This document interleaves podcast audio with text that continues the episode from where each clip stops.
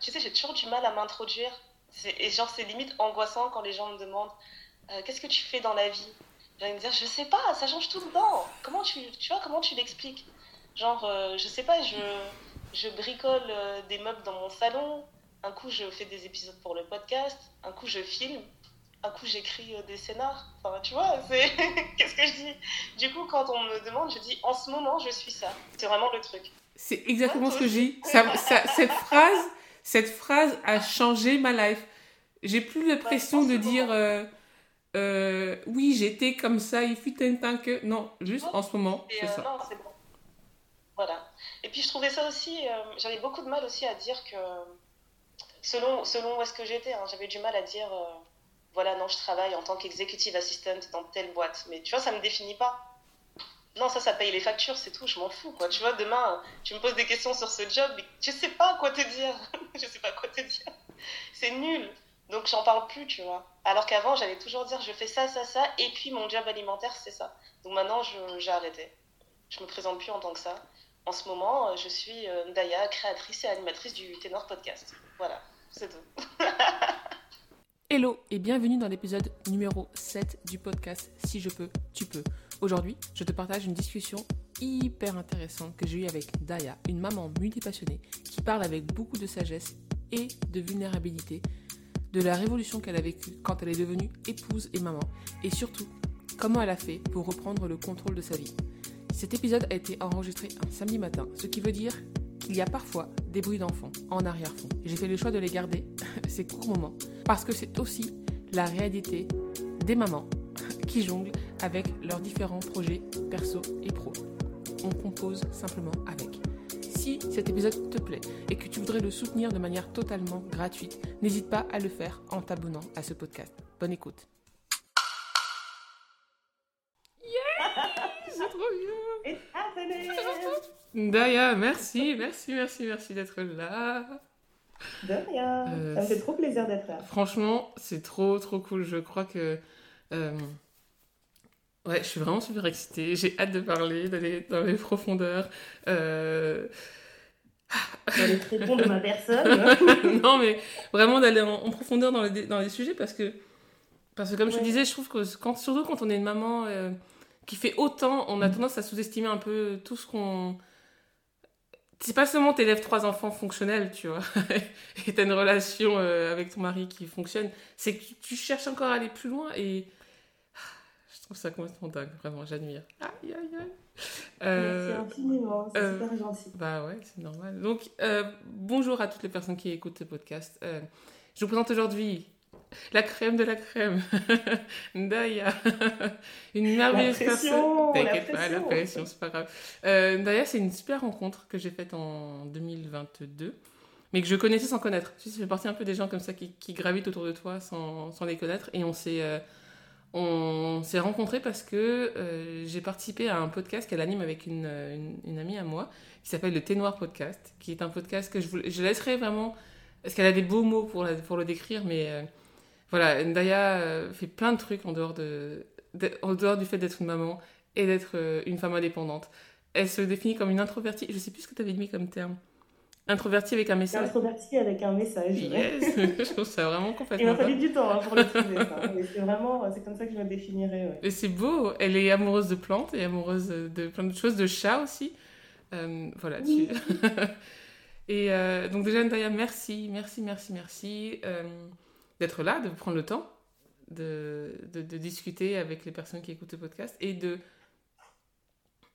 ouais, de changer le monde à ton échelle aussi parce que c'est hyper un intéressant de voir qu'on est des vases communicants, que la force de l'une donne de la force à l'autre et, euh, et qu'on est là pour changer le monde en fait. Bon. Attends, là, t'as dit que je changeais le monde, je vais m'acheter une carte, hein. c'est bon. Superwoman, merci. Est-ce que tu veux bien euh, te présenter un peu euh, avec tes propres mots et...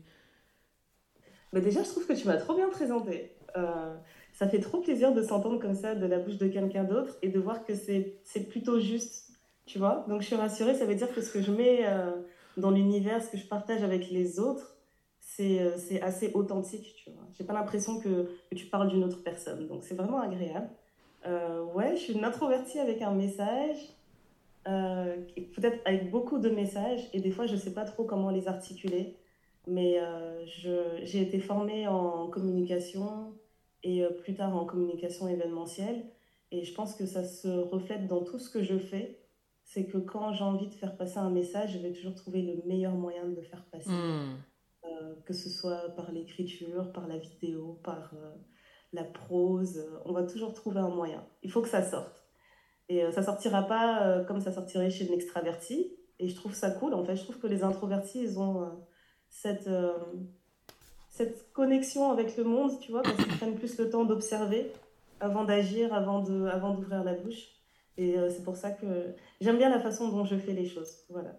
Comment est-ce que je me présenterai à part ça? Je dirais que ouais, je fais partie de ton équipe des multipassionnés, ça c'est sûr. et en plus, c'est marrant parce que pendant, pendant un long moment, je me disais, mais je vais où dans la vie? Euh, Les gens, ils ont une passion, ils sont sûrs et certains de ce qu'ils veulent faire et, et, ils foncent dans cette direction, alors que moi, je fais un truc, j'ai pas fini de le faire et je suis déjà en train de me dire, qu'est-ce que je vais faire après? Ça suffit pas. Et je me vois déjà à 70 ans faire la même chose et je me dis, oh mon Dieu, je vais faire ça toute ma vie, c'est un cauchemar. Et c'est comme ça que, j'abandonne directement une passion avant même de l'avoir lancée et de l'avoir poussée euh, à son maximum. Donc ouais, je pense que multipassionné, c'est parfait pour moi. C'est vraiment la bonne étiquette. Qu'est-ce que je peux dire de plus? Je sais pas. Qu'est-ce que tu voudrais savoir de plus? Euh... bah attends, euh, en fait, j'ai préparé des questions parce que maintenant, je fais genre, je suis une, une podcast host qui fait son carré. voilà, j'ai carré carré. Euh... Ouais, est-ce que tu pourrais nous parler un peu de. Pour moi, je suis, je suis fascinée par des êtres humains qui ont, qui ont grandi dans un moule euh, avec les parents et qui, en fait, mhm. quand ils en sortent de ce moule, ils arrivent à faire non seulement exactement ce qu'ils veulent, donc se détacher complètement un peu du, du modèle qu'on a voulu leur incarner, euh, inculquer, mais aussi sont bien dans leur peau, tu vois, parce que c'est c'est pas le tout de dire à quelqu'un euh, vas-y sois toi yolo, tu vois, pour que la personne se casse la gueule, tu vois. Euh, c'est vrai. Et du coup, j'ai vraiment envie de savoir un peu qu'est-ce qui se passait, comment, qui t'étais enfant et qu'est-ce qui s'est passé, comment est-ce que. Quelle valeur on a voulu voilà, te donner dans la vie, qu'est-ce que tu as gardé, qu'est-ce que tu as rejeté Hmm. Alors, enfant, j'étais une fille très, euh, je dirais, très timide. Très timide, très introvertie. Et euh, je vivais dans une, dans une famille où on n'était que des filles. Ok. Et euh, mon père, c'était bah, le seul homme, mais c'était lui qui, qui, avait le dernier mot sur tout. Donc, c'était un peu spécial. Et j'avais un père qui était très strict et maman qui était très douce et qui était en même temps très soumise, ce qui fait que sa douceur, bah, parfois, ne suffisait pas. Hmm. Euh, et donc, euh, moi, avec du recul, quand je réfléchis à mon enfance, je me dis qu'il y a beaucoup de moments où je préférais juste être en retrait et euh, en, silence parce que le patriarche, il avait sa grosse voix, tu n'avais pas, envie de, pas envie de te confronter à ça à chaque fois. Donc, j'aimais bien, je pense qu'assez tôt dans ma vie, je me suis créé ma petite bulle de rêveuse donc euh, à 5 ans, je rêvais de qu'est-ce que je vais faire quand j'aurai 10 ans. À 10 ans, je rêvais de qu'est-ce que je vais faire quand j'aurai 15 ans. Et ainsi de suite. Et je continue à le faire jusqu'à aujourd'hui. Je me dis, mais qu'est-ce que ça va être après euh, Est-ce que, est que j'arriverai à atteindre ça, la plénitude, le truc, l'épanouissement euh, Mais non, j'ai été élevée dans une famille assez, j'ai envie de dire, une famille africaine classique. Hein. dans, mes, dans la façon dont on m'a inculqué, je sais pas moi, l'ambition l'avenir, etc. Non, j'ai l'impression que c'était très classique. C'était euh, il faut bien étudier, il faut trouver un bon travail. Comme ça, tu seras en règle, tu paieras tes factures, tu pourras nous mettre bien plus tard, et puis c'est tout. Je n'ai pas l'impression d'avoir une, une, éducation particulièrement euh, différente ou euh, unique en son genre, mais donc ce que, ce que je trouve intéressant dans ta question, c'est qu'est-ce que comment comment partie de cette éducation? Je suis devenue quelqu'un je sais plus c'est quoi le terme que tu as employé, d'épanoui Oui, qui, bah, qui, kiffe, ouais, qui kiffe. Parce que pour moi, c'est ça l'épanouissement euh, ultime, en fait. On a peut-être chacun notre, définition, mais quand tu es, es, bien dans tes pompes, tu vois, dans un monde mhm. où les gens cherchent, je sais pas, des, par des drogues, des, des, des dépendances différentes, tu vois, quand tu es bien dans tes pompes et tu peux mhm. juste être qui tu es dans une pièce, tu vois, et tu pas besoin de, de vouloir convaincre les autres, je trouve que c'est vraiment la clé de la réussite et c'est ce que je ressens chez toi. Du coup, je. Ok. Bah, c'est vrai que convaincre les autres, non, c'est vraiment un truc que je cherche plus à faire. Quand est-ce que j'ai eu ce déclic? Je ne sais pas. J'ai l'impression que j'ai jamais vraiment aimé euh, les, interactions de toute façon. En tout cas, les interactions avec beaucoup de monde. J'ai toujours aimé avoir mon petit cercle restreint avec qui je m'entends super bien. Et quand je suis dans mon cercle restreint, c'est moi the life of the party. Tu vois, vas jamais t'imaginer que cette fille elle est timide. c'est tout le contraire. Donc quand je suis avec les miens, avec mes gens sûrs, complètement solaire. Et le reste du monde va s'imaginer que je suis juste une grosse gothique dépressive. et en fait, et je trouve ça beau en fait parce que je me dis que mon temps et ma personnalité, l'accès à ma, vie, à mon intimité, c'est précieux tout ça. J'ai pas besoin que tout le monde soit au courant de ce qui se passe dans ma vie, de ce que j'aime, de ce que je n'aime pas. Donc j'aime bien, bien ce côté inaccessible. Moi, ça me dérange pas. Donc j'ai toujours été comme ça. Et euh, du coup, je pense que ça, ben, ça a joué hein, sur le fait que je m'en fiche un peu euh, de ce que les autres vont penser. Comment dire? On va dire que si tu veux savoir si tu es important dans ma vie, dis-moi quelque chose. Et si je te dis, ah là là, ça compte énormément pour moi, donc oui, voilà. Sinon, le reste du temps, euh, on me dit des choses, ça me passe, ça me passe au-dessus. D'accord. C'est quelque chose que ma belle-mère, elle me disait quand on, quand on, on a commencé à se connaître ma belle-mère, elle insistait pour qu'on passe beaucoup de temps ensemble à partir du moment où, euh, où euh, je me suis présentée comme fiancée officielle. Elle voulait vraiment qu'on passe beaucoup, beaucoup de temps ensemble et elle me disait toujours, mais toi, euh, j'ai l'impression qu'on peut te dire n'importe quoi, ça te fait ni chaud ni froid, ça passe. Elle me disait un truc, genre, t'as le, as le dos dur comme la carapace d'une tortue. ah, c'est fou. Non, vraiment, c'était trop drôle. Mais non, je dirais que je me suis émancipée sur le tard quand même parce que je me suis mariée très tôt, à 23 ans. Je suis devenue maman à 24 ans. Et euh, je pense que c'est après ces deux étapes-là qu'à un moment donné, je me suis dit, mais euh, waouh, mais qu'est-ce que je viens de faire? J'ai vraiment euh, regardé en arrière, je me suis dit, mais qu'est-ce que je viens de faire? Mais qu'est-ce qui m'a pris Il faut que je reprenne le contrôle de ma vie. Là. Je ne sais pas pourquoi je me suis mariée aussitôt, je ne sais pas pourquoi je suis devenue maman aussitôt. Et maintenant, ben, c'est trop tard. Maintenant, c'est trop tard, il faut faire avec, il faut il faut euh, rattraper le train en marche il faut essayer de composer tout ça. Euh, donc les ambitions, sont venues, euh, les ambitions, les rêves, etc. sont venus après ces deux gros moments de ma vie. Et les peurs aussi sont venues après, les dépressions aussi sont venues après. Enfin, moi, je pense que pour avoir, pour arriver dans un état où tu te dis vraiment j'ai envie d'être moi pleinement, il faut qu'il t'arrive des chocs, il faut qu'il t'arrive des mmh. traumas. Si ça se fait en douceur, ça va pas venir. Et moi, je, quand je regarde en arrière, vraiment, je me dis, il a fallu que j'ai ce choc-là de la vie maritale, comment ça a complètement chamboulé mon quotidien. Il a fallu que j'ai le choc de la maternité, ça a chamboulé mon quotidien aussi. Ça m'a permis de, bah, de, me forcer, euh, de me forcer à me trouver, quoi. C'était vraiment ça. Ça implique aussi une vraie force, et c'est pour ça que je t'ai demandé de venir euh, sur ce podcast, parce que c'est pas anodin, en fait, de remettre sa vie en question et de de, de, de, chercher, de chercher soi en fait beaucoup auraient juste cédé en fait et auraient dit ben voilà c'est tout c'est ma vie je suis une mère de famille euh, j'ai un enfant j'en aurai d'autres après euh, voilà c'est ma vie en fait je vais juste me contenter de ça et qu'est-ce qui fait que toi t'as dit ben non fraté ben parce que justement en fait franchement pour être complètement honnête j'aurais vraiment aimé que ça me suffise ça je l'ai toujours dit euh, je l'ai toujours dit à mon mari je disais on va voir quand l'enfant va naître et euh, si ça me suffit, ça me suffit. Et si ça ne suffit plus, ben, on passera à autre chose. Moi, quand j'ai eu mon premier enfant, je suis restée quand même un an à la maison au moins avec elle. J'ai vraiment pris euh, une bonne année euh, à m'occuper d'elle, à essayer de bond, etc., de, créer des liens, enfin d'apprendre avec maman. quoi.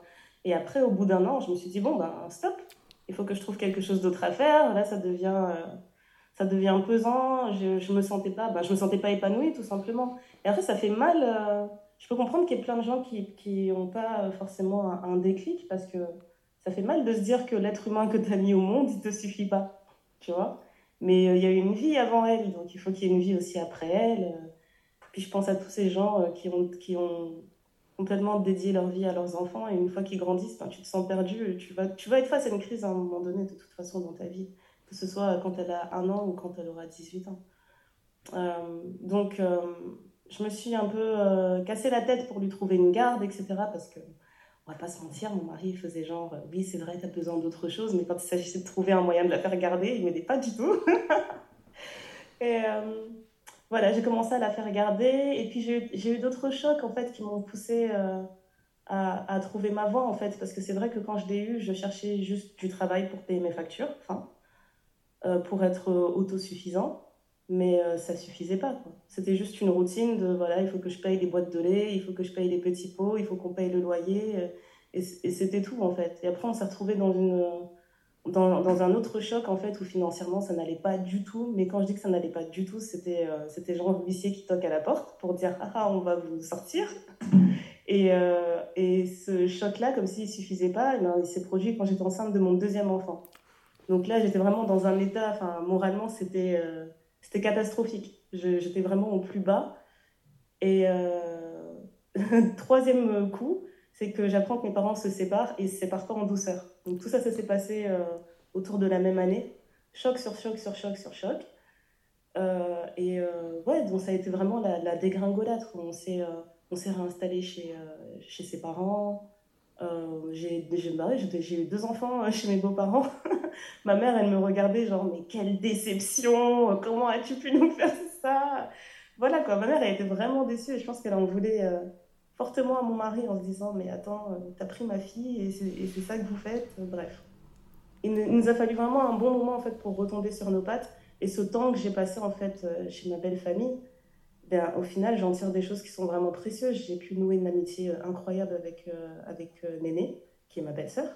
J'ai noué une relation vraiment mère-fille avec ma belle-mère. Et quand je dis belle-mère, je le dis comme ça dans le cadre de l'épisode, mais jamais de la vie je l'appellerai belle-mère, tu vois, c'est ma mère quand je parle d'elle de, d'elle avec euh, Néné, on dit ouais, ta mère, elle a fait ça. C'est ma mère, quoi. C'est vraiment, euh, je dirais même pas ma deuxième maman, c'est ma maman. J'ai ma maman euh, qui m'a donné la vie, j'ai ma maman, celle qui a donné la vie à mon mari.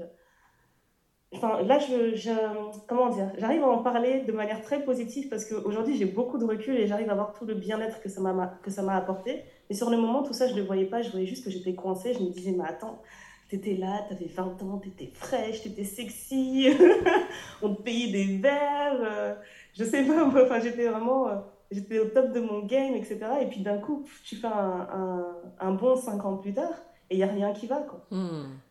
Que, j'ai vraiment pris tout ce temps en fait où j'arrêtais pas de réfléchir à ma vie, je réfléchissais à tous les choix que j'avais faits, je remettais tout en question. Mais j'ai vraiment tout remis en question au point de remettre en question même mon existence c'est une période qui était très sombre où vraiment il y a des moments où je me demandais mais euh, c'est quoi le but de la vie en fait? Mmh. Même pas le but de ma vie, mais je me disais c'est quoi le but de la vie? C'est juste, euh, c'est quoi cette expérience de torture là? C'était. J'étais vraiment euh, dans un truc sombre et, et ça m'empêchait d'être une bonne mère, ça m'empêchait d'être une épouse, d'être une sœur. Enfin, j'étais pas, j'étais pas complètement là. Et jusqu'à aujourd'hui, les séquelles, elles sont, elles sont vraiment graves parce qu'il y a plein de choses dont je me rappelle pas sur les premiers mois de ma deuxième fille. Et, euh, et, ça, je l'ai appris après, en fait, parce qu'il y a deux ans, j'ai commencé une thérapie. Et, euh, en gros, la psy m'expliquait qu'un des gros euh, symptômes d'une dépression, en fait, c'est que tu n'es pas, dans, pas dans le présent, ce qui fait que tu n'enregistres pas beaucoup de ce qui se passe. Et j'ai perdu plein de mémoires comme ça à cause de ça. J'ai perdu plein de souvenirs bah, que je ne vais pas récupérer, malheureusement. Donc, je suis très sensible, en fait, à la, à la, santé mentale, en fait, parce qu'on ne se rend pas compte de tout ce qu'on perd sur le moment, en fait ouais, je suis partie loin, hein, je sais. non, non, mais j'adore parce que, parce que pour les personnes qui écoutent, j'avais préparé un épisode. Euh, et d'ailleurs, ah, j'avais. trigger warning là. Euh, non, en fait, euh, j'avais demandé parce que, alors, Ndaya, donc, Ndaya fait partie d'un duo, enfin, dans un podcast, comme je te disais, qui s'appelle Le Thé Noir. Et j'avais, mhm. j'ai demandé à chacune d'entre elles de, de, venir parler avec moi d'un sujet en particulier. Et je voulais leur parler à deux de santé mentale, justement. Mais comme tu es, vas-y, viens, viens, on y va.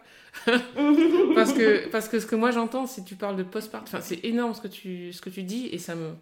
Déjà, merci de nous offrir ça parce que c'est rare. Franchement, c'est rare que sur les qu'on parle de ça, dans, surtout dans les communautés euh, africaines. Euh, de dépression, c'est des gros mots. Hein. Dépression, postpartum, euh, les chamboulements que tu as quand tu te maries, parce que c'est pas si évident que ça en fait. Moi j'ai divorcé, Daya est, est mariée. Euh, donc on a chacune plus ou moins vécu les mêmes trucs. Euh, et c'est fort, et du coup, si tu m'autorises, vas-y, là, on y va, parce que... parce que... Non, parce que c'est vraiment puissant, putain. Ça... Tu sais, une des raisons pour lesquelles moi j'étais déprimée pendant très longtemps, c'est parce que j'étais convaincue que j'étais seule dans mon bateau. Et c'est pour ça que je dédie ce podcast à tout le monde, et surtout à la moi d'il y a quelques années, parce que... Euh, parce qu'il y avait la pression sociale. quand tu es marié, tu as, un statut voilà, il faut représenter tes parents, ils se sont signés euh, pour t'offrir euh, des belles choses. Et qu'est-ce que tu en fais après? Tu... C'est pour être déprimé avec tes petits problèmes alors que es... alors que que eux ont connu la, la Hesse, tu vois, que c'était vraiment dur pour eux, que les gens au Congo, euh, Euh, parce qu'en fait, congolaise, les gens au Congo souffrent encore, tu vois, et toi, tu es là en train de te toucher parce que, parce que ça va pas dans ton cœur, mais en fait. mais en fait, ça peut pas aller dans ton cœur parce qu'on on, on, habite ici, tu vois, et on, on a aussi ces problèmes-là qui sont des vrais problèmes, putain. Le postpartum, c'est un vrai problème. C'est un vrai problème, c'est super dangereux parce que tu as beaucoup de personnes qui. Euh, tu vois, tu es là, tu remets en question ta vie. Moi. Euh, Dieu merci, j'ai pas, pas fait aucune, j'ai pas fait de tentative ou quoi que ce soit. Hmm. Mais Juste le fait de parler de ça euh, avec une professionnelle de la santé, quand je lui avais expliqué. En fait, elle m'avait demandé. Euh, tu sais, quand tu commences avec une, une, thérapeute, on te pose des questions un peu euh, classiques d'un formulaire. En fait, est-ce que vous avez déjà eu des pensées suicidaires Et moi, je lui dis non. Bah non, parce que j'ai jamais orchestré ma mort ou quoi que ce soit, donc je lui dis non. Et après, quand je discutais avec elle et que je lui parlais de tout ça, elle me disait, mais la façon dont vous êtes là à vous dire, ouais, vous questionnez votre vie, vous questionnez le sens de votre vie, etc ça aussi, c'est le début d'une pensée suicidaire, il faut faire attention. Donc, euh, oui, c'est super important. Et euh, moi, ce, que, je trouve euh, intéressant maintenant, en fait, pour. parce que j'ai envie de tirer quelque chose de positif de tout ça, c'est que moi, je suis devenue vraiment la personne. Dans, ma famille, dans mon entourage, si tu me poses des questions sur le mariage, si tu me poses des questions sur la grossesse, je vais mettre zéro filtre. Et vraiment, je vais en mettre zéro. Si tu veux savoir, je vais te dire la vérité. Et euh, que ça te déprime, que ça te déprime pas, que ça t'encourage ou que ça te décourage, c'est pas mon problème. Mais en tout cas, maintenant, moi, je vais dire la vérité.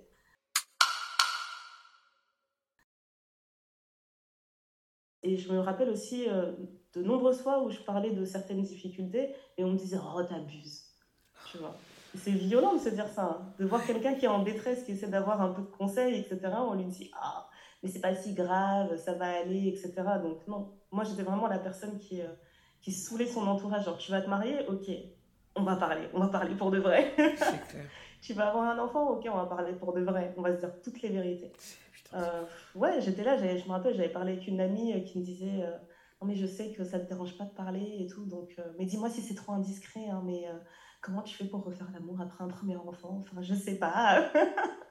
et on a parlé sans filtre. Je lui ai dit Oui, bah, c'est super difficile, c'est bizarre. C'est très bizarre. Ceux qui te disent que c'est normal, ils, ils t'ont menti il y a un bébé qui est sorti de là. Enfin, toutes ces, toutes ces conversations-là, high five euh, virtuel. tu sais que moi, je, me, euh, je, me, rappelle quand, euh, quand j'ai accouché de mon fils, j'avais ressenti une, une colère contre toutes les femmes du monde. Parce que mhm. j'avais l'impression d'avoir été trahie, en fait. Que, que personne ne t'explique à quel point c'est vertigineux d'avoir quelqu'un qui, qui dépend entièrement de toi oui. Euh, que toi, t'es es plus, plus, es plus qu'une fonction en fait. Ouais. Euh, est-ce que tu as eu, euh, est-ce que as eu le choc Tu sais quand tu fais ta première nuit à la maternité, là où t'es seule avec ton bébé, tu te dis ah d'accord donc ça moi. Mon fils il est, il avait une infection donc il est, il est allé en, en pédopsychiatrie, en, en néonate. Et j'en parlais, j'en parlais pas non plus parce qu'il fallait être fort, tu vois. Faut, faut, faut pas dire des choses. Et en plus, j'ai failli mourir après mon accouchement.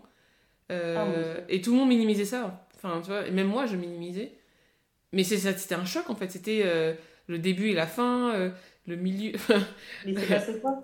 J'ai fait une éclampsie. souvent, tu as la pré-éclampsie où, bah, du coup, l'accouchement, c'est la, la, solution.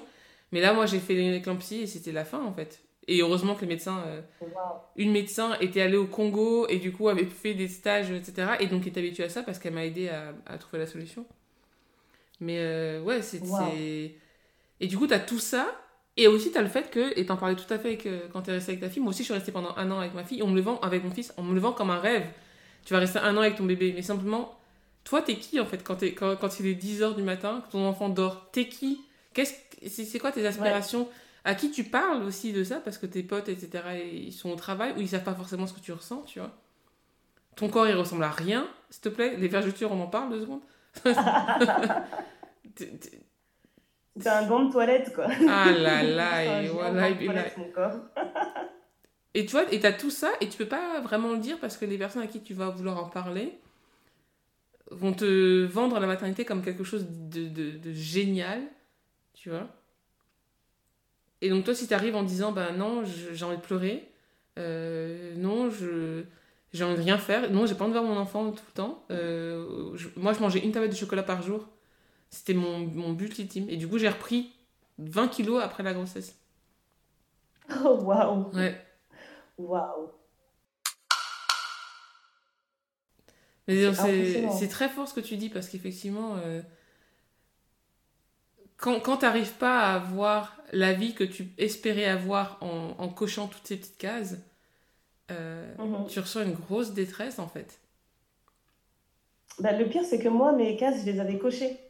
Parce que je m'étais euh, je m'étais mis euh, des, mise des cases, en fait, je sais même pas d'où je, d'où je les ai sorties. hein. C'est ça que je trouve incroyable. Et je me rappelle que quand on avait 17 ans, 18 ans, un peu avant le bac, on se disait, ben tu vois, moi, à 23 ans, euh, je dois avoir mon CDI, mon mari un petit bébé en route, quoi. Ce serait bien. Et je me rappelle qu'on était nombreuses à se dire ça.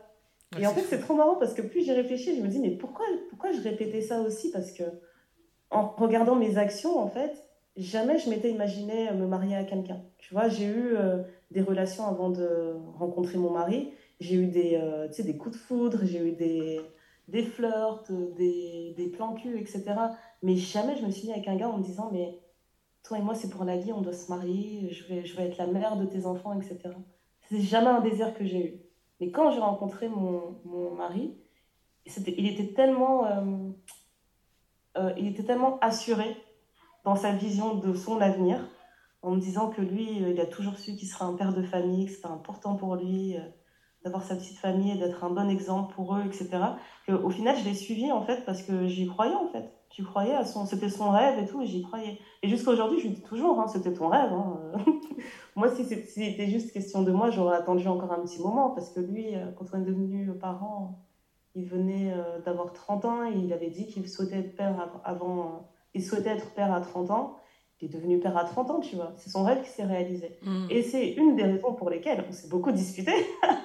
Parce que c'était son rêve, mais c'était moi qui souffrais. C'était moi qui souffrais, c'est moi qui gérais son rêve. Donc il y avait des moments où c'était un peu violent, où je lui disais, mais euh, il est là ton rêve, qu'est-ce que t'attends? On fait quelque chose, tu vois. Donc euh, ça a fait partie aussi des nombreux clashs qu'on a eus. Et euh, je pense que la chose qui m'a vraiment tiré, de, qui m'a sorti vraiment de tout ça, de toutes ces, toutes ces disputes, tous ces recalibrages, tous ces moments où j'étais frustrée, etc. Je pense que c'était quand on était confinés. Euh, je me suis retrouvée justement ben, seule avec mes enfants, à devoir faire l'école, à avoir perdu mon travail parce que c'était un travail qui demandait d'être au bureau. Les bureaux sont fermés, ben, je l'ai perdu. Euh, et euh, je me rappelle un jour, en fait, j'étais vraiment mal et je pleurais et je me disais, mais euh, comment j'en suis arrivée là, en fait? Là, je suis vraiment clairement mère au foyer, j'ai pas le choix et je me sens pas entourée, je me sens pas aidée.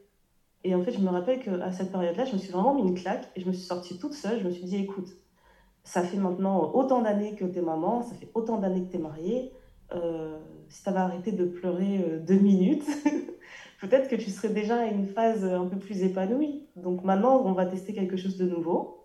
Ok, on va continuer à réfléchir à toutes ces choses, mais on va se faire violence, on va passer énormément de temps avec les enfants et du temps de qualité où je suis vraiment présente. Et on va arrêter de passer ce temps en se disant je devrais pas être seule à faire ça, je devrais pas être seule à faire ceci, je devrais pas être seule à leur dire ça. Donc j'ai vraiment changé euh, cette façon d'appréhender en fait le temps que je passais avec eux en me disant euh, ça, va payer, tu vois, ça va payer. euh, ce sont les miens, ils sont là, ils sont en bonne santé, c'est ma responsabilité. Maintenant, il faut que je fasse avec.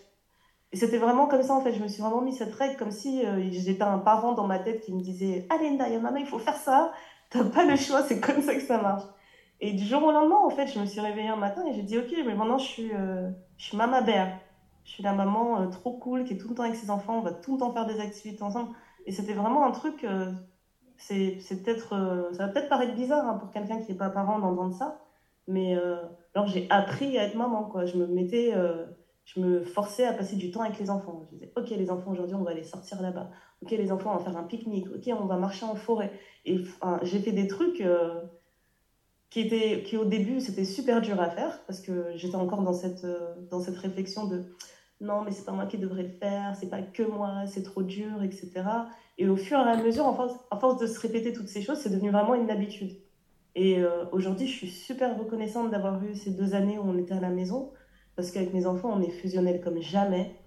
Et c'est, euh, tu vois, c'était des choses que je, que je redoutais de faire, qui me fatiguaient, qui me drainaient. Et maintenant, je suis là, euh, mes enfants, ils n'ont même pas besoin de me demander. Je leur dis, ah, les enfants, j'ai vu telle activité, venez, demain, on part là-bas, ça va être trop cool. Et on part en vadrouille comme ça ensemble, et c'est c'est des moments magiques. mais je sais pas, en fait, j'ai fait la thérapie, j'ai fait la les discussions avec mon mari, j'ai fait plein de choses.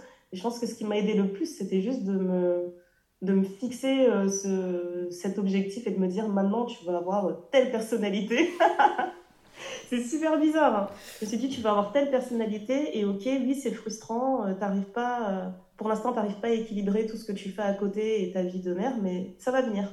La priorité, c'est eux et et ensuite, on va trouver un moyen de faire tout ce qu'il y a à faire autour. Et ouais, mine de rien, bah, je pense que là, aujourd'hui, je suis vraiment dans, dans ce que j'imaginais il y a deux ans, en fait. J'arrive vraiment à faire, à faire le autour. le autour, c'est-à-dire le podcast, euh, c'est-à-dire chiner, euh, faire mes petites brocantes. là, je me suis remise à la vidéo. Ça faisait longtemps que je n'avais pas pris ma caméra. Je suis super contente. Je fais de, belles vidéos, des belles photos. je fais ma cuisine. Je fais mes petits moments J'essaie de faire des voyages, bon ça c'est le plus dur, mais euh, je fais beaucoup plus pour moi, quand même le fait de prendre soin de moi, de faire mes petites coiffures sympas. En plus, j'aime trop changer de coiffure tout le temps. Toutes ces choses, en fait, j'ai réussi euh, à, me, à, me, remettre à les faire, en fait, après m'être fait violence comme ça. C'est, euh, je me suis fait plusieurs types de thérapies, je crois. La, la, choc thérapie et puis la thérapie classique avec un professionnel. J'adore, c'est tellement, c'est tellement profond, c'est tellement c'est beau. je surkiffe entendre tout ça. Parce que, parce que ouais, on a tendance à croire que, euh, que, on veut d'abord les résultats avant de faire le travail, mais en fait, il y a, vraiment une notion de, travail que tu illustres très bien, où, c'est parce que tu vas un peu créer une nouvelle personnalité que tu arrives en fait à te dire comment agirait la maman que je voudrais être, comment agirait la femme que je voudrais être, et es en commençant à, incarner en fait cette personne-là, que tu deviens en fait cette personne-là et que tu arrives à, tes objectifs quelque part. Tu t'es auto-coaché quoi. C'est exactement ça. Ouais. Euh... Ok. Je vous dis à tout à l'heure, les filles, on sort Ouais. Je vous appelle dès que j'ai fini. Ok? Tu peux prendre tes trucs, vas-y. voilà, c'est un peu ça la vie de maman. Parfois, euh, les, les petits monstres rentrent dans les pièces ils veulent savoir ce qu'on fait aussi. Je trouve que c'est hyper important aussi de pas juste, tu sais, incarner euh, la maman qu'on est euh, sur les réseaux ou euh, dans le travail, mais juste de montrer aux enfants en fait qu'on peut, surtout à nos filles, qu'on peut composer. Tu vois? Ouais, bah oui, moi je leur dis tout. Hein. Quand, quand je dois partir en France pour les, pour les enregistrements, les différentes choses qu'on fait avec Néné pour le podcast, je leur dis à chaque fois, maman, elle va partir tourner une pub, maman, elle va faire ça, maman, elle va faire truc. Elles sont super contentes. Bah ouais. Et quand je rentre, elles me demandent alors le podcast, c'était comment? Elles ont envie de venir, tu vois, mais bon. On trouvera bien euh, une occasion, un, moyen pour faire passer les enfants euh, dans, les, dans les besoins de la boîte. On verra. les exploiter d'une façon ou d'une autre. Mais tu vois, je trouve ça aussi beau parce que pour, pour elle, ce sera, ce sera normal. Et même pour ton fils, hein, ce sera normal. Je trouve ça excellent. Je trouve ça super normal. Et euh, elles se rendent pas compte, mais moi, c'est un peu la vie euh, que, dont je rêvais. Tu vois, avant, euh, une fois que je suis devenue maman, je m'imaginais. Euh, en fait, oui, je me rappelle de la vision que j'ai eue. C'était un truc, c'était tellement clair dans ma tête. En fait, on était parti, à l'époque où j'étais fiancée, on était parti visiter la salle qu'on voulait louer pour notre mariage. Et, en fait, c'était pas un jour où on avait booké la visite. On était dans les environs, et du coup, j'ai dit euh, à mon fiancé, je lui ai dit, mais viens, on passe devant la salle, on va voir s'il y a un événement et tout. Et on demande aux gens si on peut rentrer juste pour pouvoir regarder tranquillement. Et quand on est arrivé, en fait, je pense qu'il y avait un festival qui était en place dans cette salle. Et la, personne qui nous a accueillis, c'était une fille de 6 ans. Et elle nous a accueillis comme une pro, en nous disant euh, que, en nous expliquant ce que ses parents faisaient. En fait, que ses parents, ils faisaient de la scénographie. Euh, événementielle et qu'elle elle voyageait partout avec ses parents et qu'ils faisait ça depuis, euh, depuis un bon moment. Quoi. Donc la fille, elle nous a fait faire le tour de toute la salle et nous montrer toutes les installations qui avaient été faites, etc. Et moi, à cette époque-là, justement, je venais juste de finir mon diplôme en événementiel et je me disais, non, mais tu te rends compte, moi, si je dois avoir des enfants, je, c'est ça que je veux. Je veux pas des enfants qui sont juste en cours, j'ai envie qu'ils soient partout avec moi. Euh, limite, j'ai ma caravane et ils me suivent partout.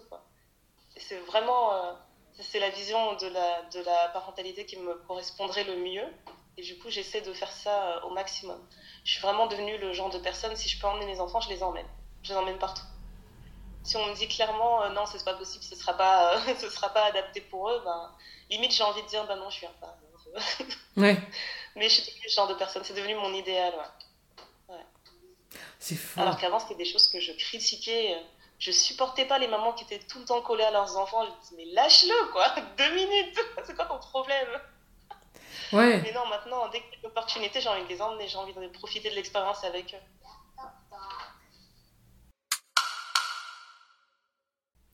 C'est vraiment marrant parce que moi, du coup, je regarde un peu. euh, j'ai vraiment encore tendance à vouloir séparer un peu les deux, tu vois. Euh, être pleinement avec eux, mais être aussi euh, Ouais. kiffer ma vie pour moi. Mais tu vois, en, en parlant avec toi, je me dis que peut-être en fait euh, qu'il passe aussi à côté de de qui je suis moi en tant que, que femme, tu vois. Euh, C'est ça. C'est ça. C'est vrai que je l'ai pas réfléchi comme ça, hein, mais c'est vrai que ça, ça compte. Ça compte énormément. Ouais. Moi, je suis pas capable de te dire aujourd'hui euh, c'est quoi les c'est quoi les hobbies ben, de ma mère, tu vois, qu'est-ce qu'elle aime faire quand elle n'est pas avec ses enfants, quand elle n'est pas avec ses petits-enfants, je sais pas. Je ne sais pas. Peut-être qu'elle-même, elle serait pas capable de répondre, tu vois. Et c'est marrant parce que c'est un des reproches que je fais à mes parents, que je ne sais pas qui ils sont en tant qu'humains. Euh, je sais qui ils sont en tant que parents, euh, quelles sont les valeurs qu'ils ont voulu me transmettre, mais je sais pas par exemple pourquoi euh, est-ce que mon père a décidé de devenir médecin, tu vois Qu'est-ce qui l'a poussé? Si ça se trouve, c'est- si ça se trouve, c'est rien, mais moi je suis une fixette dessus parce que j'ai pas les réponses en fait. Bah oui, c'est vrai, c'est normal. Et je pense que ça nous éviterait beaucoup de traumas, hein, parce que moi, quand mes parents se sont séparés, justement, ça m'a fait le choc de Oh mon Dieu, ce sont des êtres humains. si je l'avais su avant, peut-être que ça aurait été moins difficile à supporter. C'est euh, c'est vraiment là que je me suis dit Mais ce sont vraiment des êtres humains faillibles. Mon Dieu, c'était c'était un scandale. Mm. Et comment tu fais du coup pour, euh, pour gérer ton énergie en fait? Pour pas, trop- pour pas te laisser euh, aspirer par toutes tes obligations parce que tu travailles, t'es es, es marié, t'as des enfants et t'as plein de projets. Du coup, comment est-ce que tu arrives à, à te recentrer un peu sur, euh, sur ce que tu veux? Ouais. Bah là-dessus, je dirais que je fais. je suis pas un bon exemple. En ce moment, je suis vraiment en train de me pousser au burn-out. Je travaille non-stop. Hier, j'étais euh, avec une amie qui est venue dé- déjeuner à la maison. On parlait. Je travaillais en même temps sur le podcast et puis je travaillais aussi euh, sur euh, mon, mon job alimentaire. Enfin, elle me disait, mais pose ton téléphone, pose-le, pitié, je n'en peux plus. Elle arrêtait pas de me dire ça. Elle me disait, mais ça se voit que t'es fatiguée, il faut que tu le poses. Mais je suis arrivée dans une phase où j'ai tellement envie de, de, de croquer la vie et d'accomplir plein de choses parce que je, je me rends compte en fait de tout le temps que j'ai perdu. Après, je dis ça, mais il n'y a jamais vraiment de temps qui est perdu. Peut-être que j'avais besoin de tout ce temps pour vraiment euh, me lancer à fond ne pas m'arrêter. Mais là, maintenant, je le vois comme beaucoup de temps qui était perdu, où avant j'avais peut-être plus de ressources, où j'aurais eu peut-être. euh, tu vois, je vivais avec mes beaux-parents, j'aurais pu euh, profiter de tout ce temps où mes enfants pouvaient être gardés sans frais pour accomplir d'autres choses. Et maintenant, je me dis, ben, tout ça, c'est révolu, c'est terminé. Maintenant, on est là, on vit à Londres, la vie, elle coûte un bras, et il faut quand même, il faut quand même faire des choses autour. quoi. Je, non, je me, je me ménage pas du tout en ce moment. Mais vraiment pas. C'est vraiment si je sens que mes yeux ils commencent à être tout secs, ils commencent à se fermer, ben, on va dormir, c'est tout. Je, ouais, je suis pas un bon exemple. Alors qu'avant, j'avais tendance à, être, à mettre toujours en avant euh, l'importance de me reposer. Tu vois, on va me dire, ouais, il faut faire telle et telle chose. Je me dis, ah, c'est bon, ça peut attendre demain. euh, Pas aujourd'hui. Aujourd'hui, je le sens pas. euh, Aujourd'hui, je le fais pas. Et là, je j'y arrive plus. Quand je, et c'est même, euh, ça arrive à un point où limite, je fais le tri euh, dans mon entourage. J'ai pas envie d'être entourée de gens qui ont pas la niaque, tu vois. Hmm. C'est trop important. Et quand je regarde mon entourage, là, les personnes avec qui j'ai envie d'échanger, les personnes avec qui j'échange bien, d'a- d'ailleurs, toi, t'en fais partie, Hmm. c'est que des personnes qui entreprennent, qui font plein de choses, etc. Et du coup, on se parle et chacune se motive à chaque fois. Et je me dis, il n'y a que ça que je veux de ma- dans ma vie. Ouais. J'ai pas envie de parler avec une personne qui me dit, ouais, c'est vrai, j'aurais bien aimé faire ça, mais bon, je sais pas. Et tu vois, je, je veux pas les critiquer euh, en, en disant qu'ils sont nuls ou quoi, hein, mais c'est juste, là maintenant, j'ai pas besoin de ça. Ouais. J'ai vraiment pas besoin de ça. Et, euh, et euh, comment je fais pour rester motivée? On va pas se mentir, hein, mon mari il m'aide énormément. Énormément. Je sais, ça va être super euh, gnangnan de dire ça, mais c'est un gars, moi je dis toujours, j'admire son, son, éthique professionnelle. C'est incroyable. Si le gars, on dit qu'il faut qu'il rentre un truc le lendemain et qu'il faut que ce soit parfait, il va faire une nuit blanche, il s'en fout. ouais. Alors que moi, je sais que, que ça va dépasser sur euh, mon, mon programme régulier de sommeil. Bah, je vais dire, bah non, bah, je peux pas vous donner ça demain, en fait, c'est impossible. Alors que lui, même quand il n'en a pas l'obligation, tu vois c'est une, éthique de malade. T'as peur. C'est un robot. Quand je le vois bosser, je me sens toujours à la ramasse à côté de lui. Je dis, mais mec, fais une pause, quoi. Euh, ouais. Donc lui, il est content maintenant de me voir charbonner en ce moment. Il se dit, mais ah ouais, tu commences à, tu commences à me rattraper, là. Ouais, lui, c'est clairement. Euh, c'est, c'est, vraiment un exemple là-dessus, pour moi. J'adore parce que. Parce que ça, dit plein de choses que tu, ce que tu dis et, et, je te rejoins sur le fait de. Euh, de pas toujours être. Euh, moi aussi, je suis en sous-régime et, j'en parlais à ma psy la dernière fois et elle me disait euh, euh, C'est beaucoup ce que vous faites. et elle me disait juste. parce qu'elle sait qu'elle peut, peut pas me dire d'arrêter parce que c'est aussi ce qui me nourrit et ce qui fait que je suis moi, mais elle me disait peut-être voir à part rajouter d'autres choses.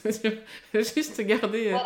regardez vos dix projets en parallèle, mais on ne peut pas rajouter un onzième. et sur le fait aussi de de faire le tri. Moi, je dis, pareil, hein, je passe pas beaucoup de temps avec des gens qui font rien de leur vie. Non pas qu'ils sont. que je me considère meilleur ou quoi que ce soit, c'est juste qu'en fait, j'ai besoin. En fait, c'est un peu comme. Euh, tu sais, quand tu veux courir un marathon, tu vas pas traîner avec des gens qui. Qui, qui, restent sur leur canapé à rien faire, en fait, parce que vous n'avez pas les mêmes façons de, de, gérer votre temps, etc. Et, et nous, ce qu'on entreprend, pour moi, choisir d'être multipassionné et de le vivre bien, c'est un marathon tous les jours parce qu'on parce qu'on a les injonctions de la société, il faut être généraliste, euh, il faut être une bonne maman, se contenter de ce qu'on a. Putain, ça, cette phrase-là, si je pouvais. Ne supporte pas ça. Aïe, aïe, aïe, se contenter de ce qu'on a. Ça veut dire quoi exactement? Moi, je veux plus. J'ai été calibrée comme ça. Ça veut dire quoi? Bref. Et du coup, euh, ouais, sélectionner précisément les personnes avec qui tu passes du temps, euh, c'est aussi pour moi une façon de gérer ton énergie, tu vois. Parce que tu te laisses pas drainer par, par du nonsense, parce que toi, tu n'as pas de temps pour le nonsense. Et c'est, et c'est... On n'a pas le temps, c'est ça. Et tu es entouré uniquement de personnes qui te. Tu sais, tu échanges avec elles deux minutes et tu as toujours une nouvelle idée. Moi, c'est ça que j'aime le plus. en tout cas, dans, les, femmes qu'il y a dans mon entourage en ce moment, mais c'est incroyable. C'est toutes, des, c'est toutes des, mes héroïnes, c'est ah, incroyable. C'est, marrant parce qu'on en, on en parle, mais euh, une des raisons pour lesquelles le podcast sort, d'ailleurs, je sais pas si je le sais, mais parce que tu m'as botté le cul. Moi, j'étais installée dans ma routine en mode. Euh... j'étais installée en fait. Je faisais des lives sur Instagram, je papotais comme ça. J'enregistrais tout. Et un jour, je t'ai dit, ouais, euh, d'ailleurs, j'ai 40 épisodes. Euh... 40 euh, épisodes de live. Et tu m'as dit. Mais il faut faire quelque chose en fait. Et je me suis dit, ah ouais, voilà. en fait, il faut vraiment que je. Madame. Ouais. T'as autant d'épisodes que le podcast des Noirs en a. Non, mais c'est clair. Et là, je me suis rendu compte que peut-être qu'il y a. Et comme tu m'as dit, ok, on va décortiquer le truc et on va faire le montage, et tu m'as dit, ok, je t'aide à faire le montage. Et je me suis dit, donc si elle y croit, ça veut dire qu'il y a vraiment un truc et que je, je suis pas tout à dans mon. Donc euh, merci pour ça. Merci de m'avoir botté les fesses sans le savoir. Il n'y a pas de quoi. Il a pas de quoi. Avec plaisir, je prendrai 10%. Bah... mais ouais, parce que c'est justement ce dont on parlait, justement, comment est-ce qu'on communique et comment est-ce qu'on euh, arrive à aller au bout de de ce qu'on veut entreprendre en fait. Ou même juste prendre le chemin même si on l'arrête euh, au bout de quelques temps parce que ça ne nous nourrit plus tu vois. C'est aussi parce que tu as des as des gens qui te donnent euh, qui te prêtent leur force.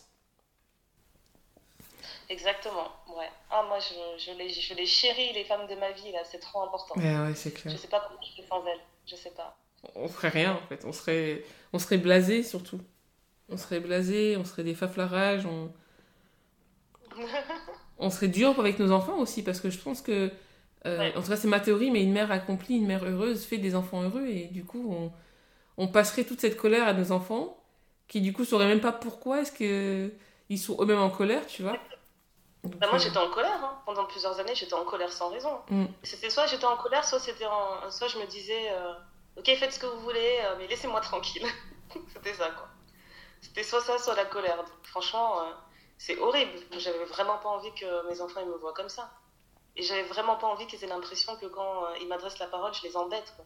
Je trouvais ça tellement. Je me rendais même pas compte sur le coup, mais c'était super violent. Donc, ça, c'est terminé. C'est vraiment terminé. Est-ce que tu peux répéter parce que c'est ouf ce que tu viens de dire Je sais même plus ce que j'ai dit. T'as dit, j'avais l'impression. J'avais pas envie euh, de, donner l'impression à mes enfants que quand ils me parlent, je les embête. Et, le pire, c'est que même si des fois ils m'embêtent, hein, j'ai pas envie qu'ils ressentent ça quand ils ouvrent la bouche. Je trouve ça, euh, c'est trop dangereux. C'est trop, trop dangereux. Et maintenant, quand je le vois chez d'autres personnes, je suis la maman relou qui leur fait la remarque.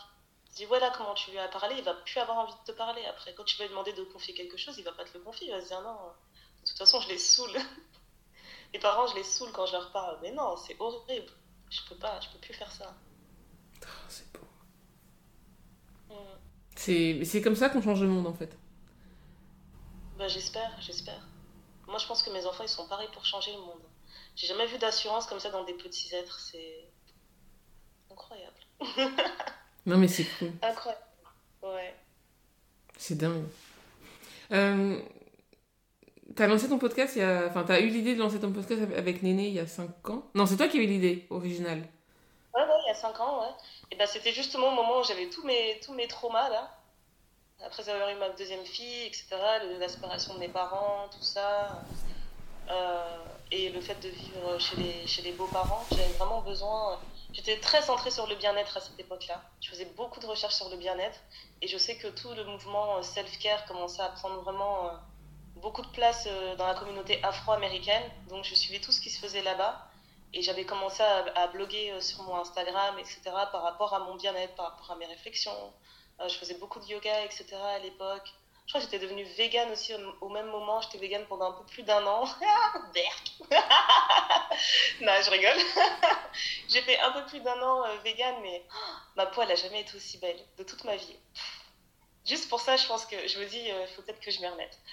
Mais euh, ouais, voilà, j'étais vraiment dans un truc où je me, je me cherchais, je me cherchais.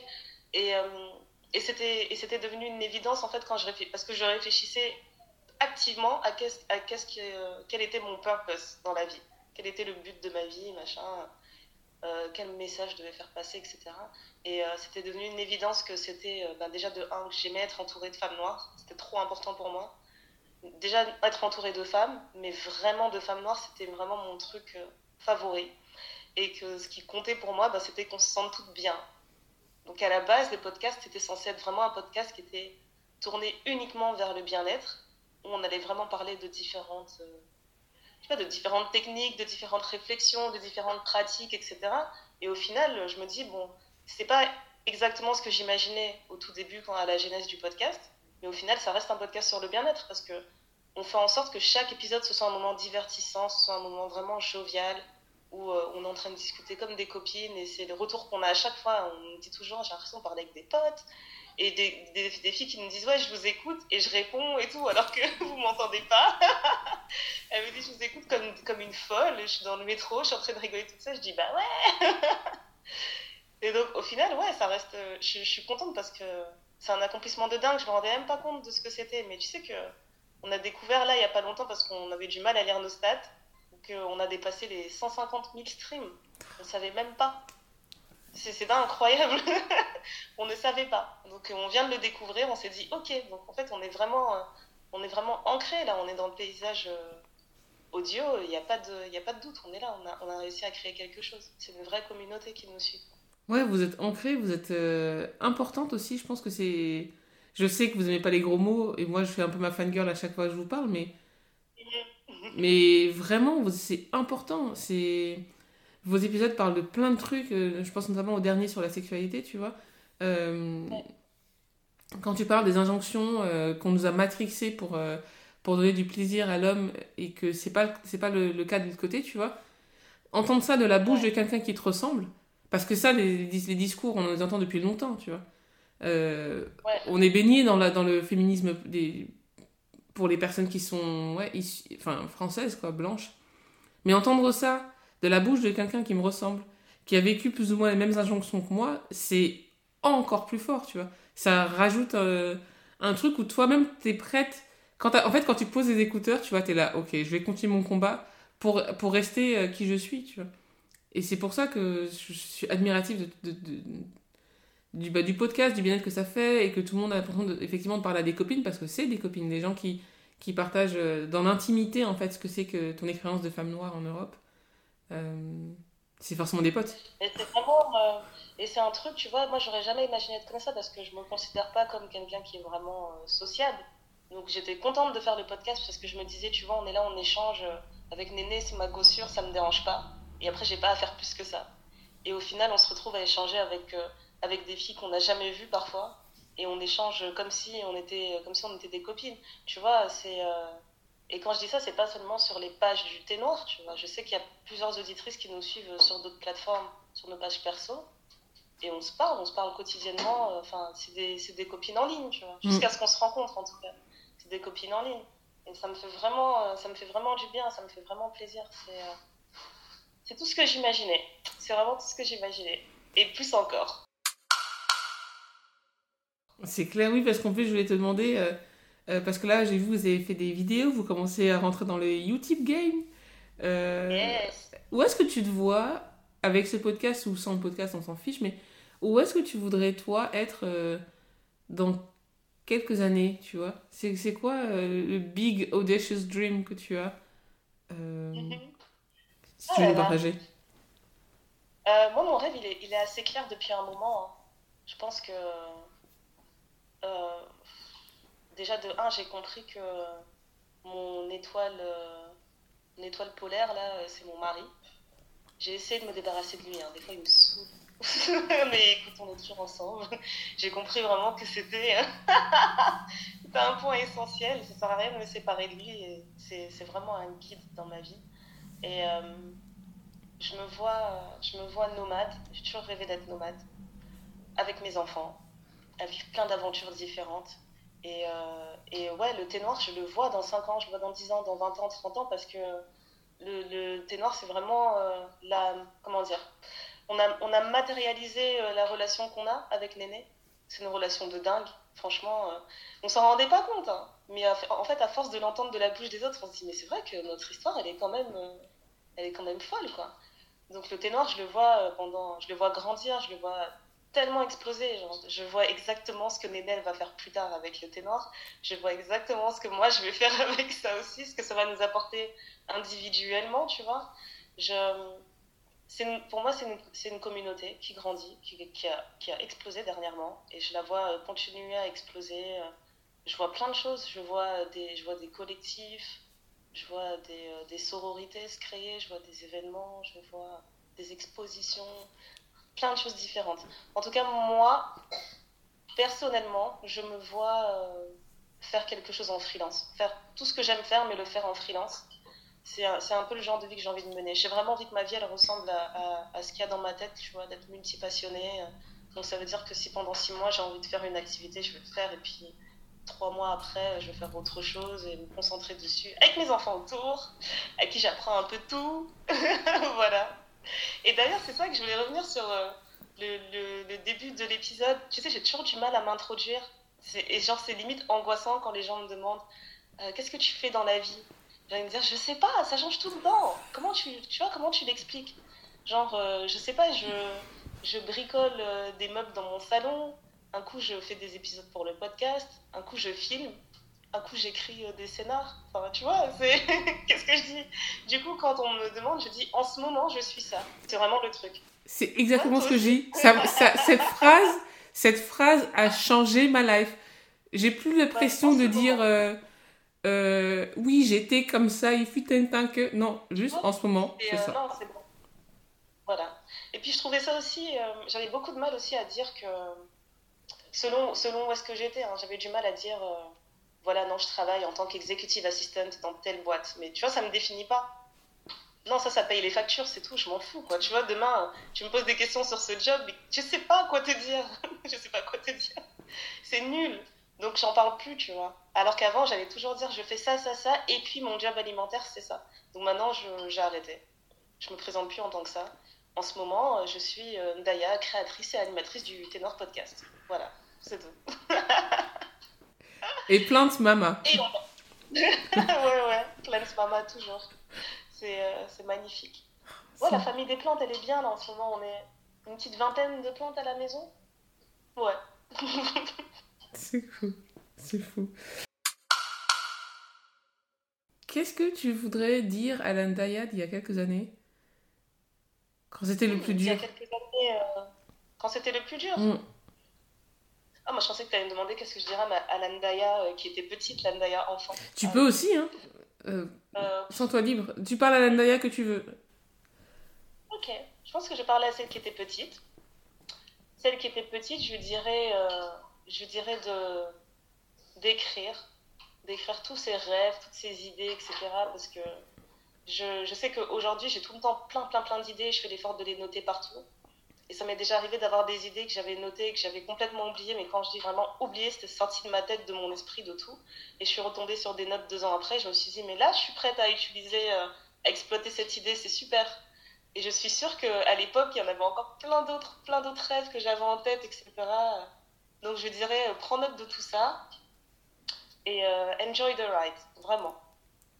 Parce que je sais que j'étais rêveuse, etc. et que j'avais vraiment. euh, j'étais, c'était dans une sorte de contradiction. C'est que ma famille, on était très strict.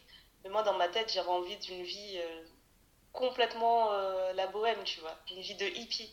Donc peut-être que je me serais dit. euh, J'aurais dit à l'Andaya de l'époque, ouais, sois un peu, un peu plus rebelle, tu vois. Vis quand même tes expériences comme tu les, comme tu les imagines. Franchement, c'était pas, c'est pas la fin du monde, quoi. Ça aurait pas été la fin du monde si j'avais fait quelques rébellions ici et là. Ça m'aurait valu quoi Des punitions, des fessées, des, des coups de. c'est grave, ça m'aurait valu quelques coups de ceinture et puis voilà, la vie continue. Oh. Ouais, c'est ça que je me dirais.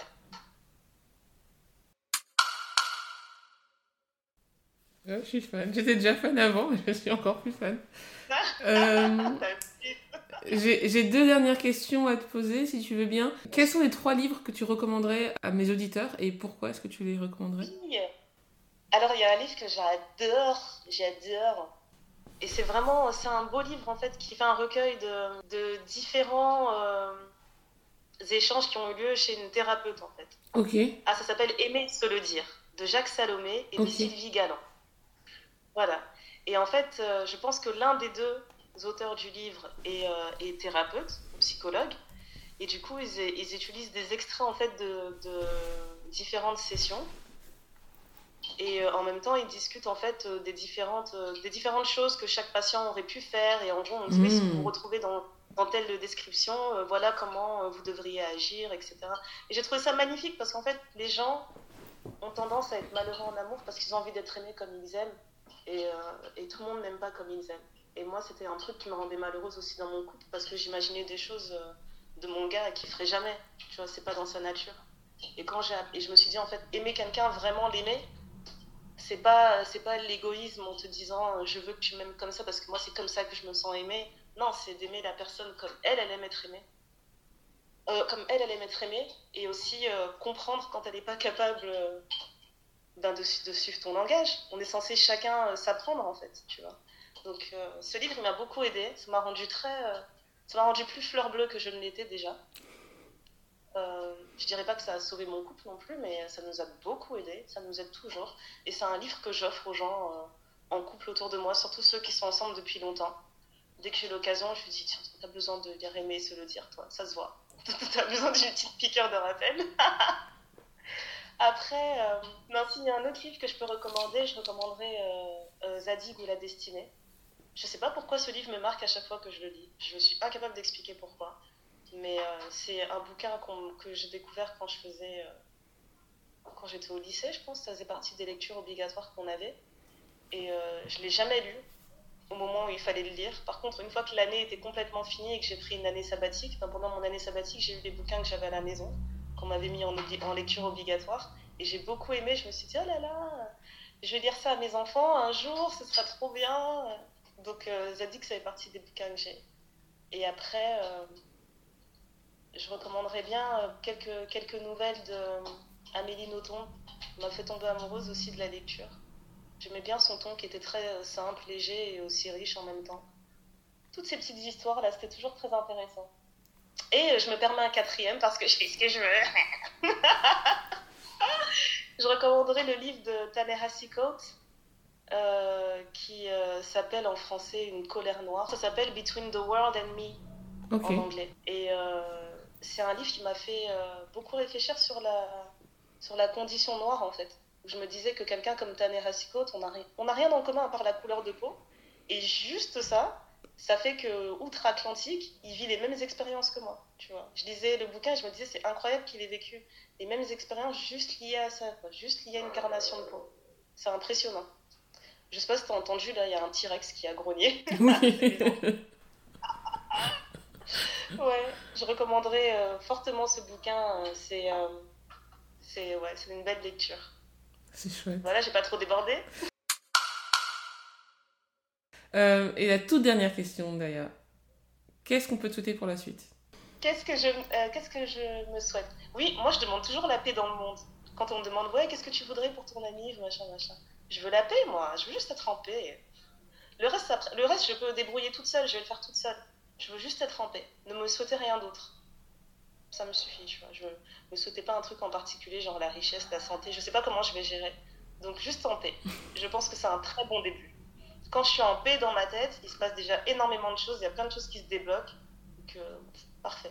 C'est beau Voilà Daya, Daya, Daya, Daya, merci, merci pour ton temps. Euh, je sais qu'en plus, euh, c'est pas évident quand t'as des enfants qui rentrent et qui sortent des pièces, donc voilà, merci encore infiniment d'avoir pris le temps de, papoter avec moi. et en fait, je suis tellement remplie de ce qu'on vient de se dire que j'ai aussi besoin que ça, infuse, mais j'espère que les personnes qui écoutent cet épisode, euh, voilà, vous en sortez euh, euh, convaincus qu'en fait on peut être soi, on peut assumer qui on est, changer le monde à son échelle et surtout se changer soi et trouver sa paix, quoi. Intérieure. Oh yeah. Oh yeah. Voilà, j'ai plus de sagesse en stock. je vais aller. je vous laisse. encore une fois, Naya, merci. Euh, à bientôt sur un autre épisode ou je ne sais pas où pour d'autres aventures. Ouais, c'est sûr, on va en faire des aventures. Yay Bisous. Eh, alors, il n'était pas où cet épisode? Merci à toi de l'avoir écouté jusqu'au bout. Je t'ai mis en description tous les liens pour suivre Daya sur les réseaux sociaux ainsi que euh, vers le podcast qu'elle anime avec Néné qui s'appelle Le Thé Noir. Idem pour les 4 livres qu'elle recommande à la fin de l'épisode. Tout ce qu'il me reste à faire avant de te quitter, c'est de te demander de t'abonner à ce podcast s'il t'a plu et que tu souhaites le soutenir de manière totalement gratuite. Merci encore Andaya pour cet échange et merci à toi d'avoir pris le temps de l'écouter. J'espère qu'il pourra t'aider à changer enfin les choses dans ta vie.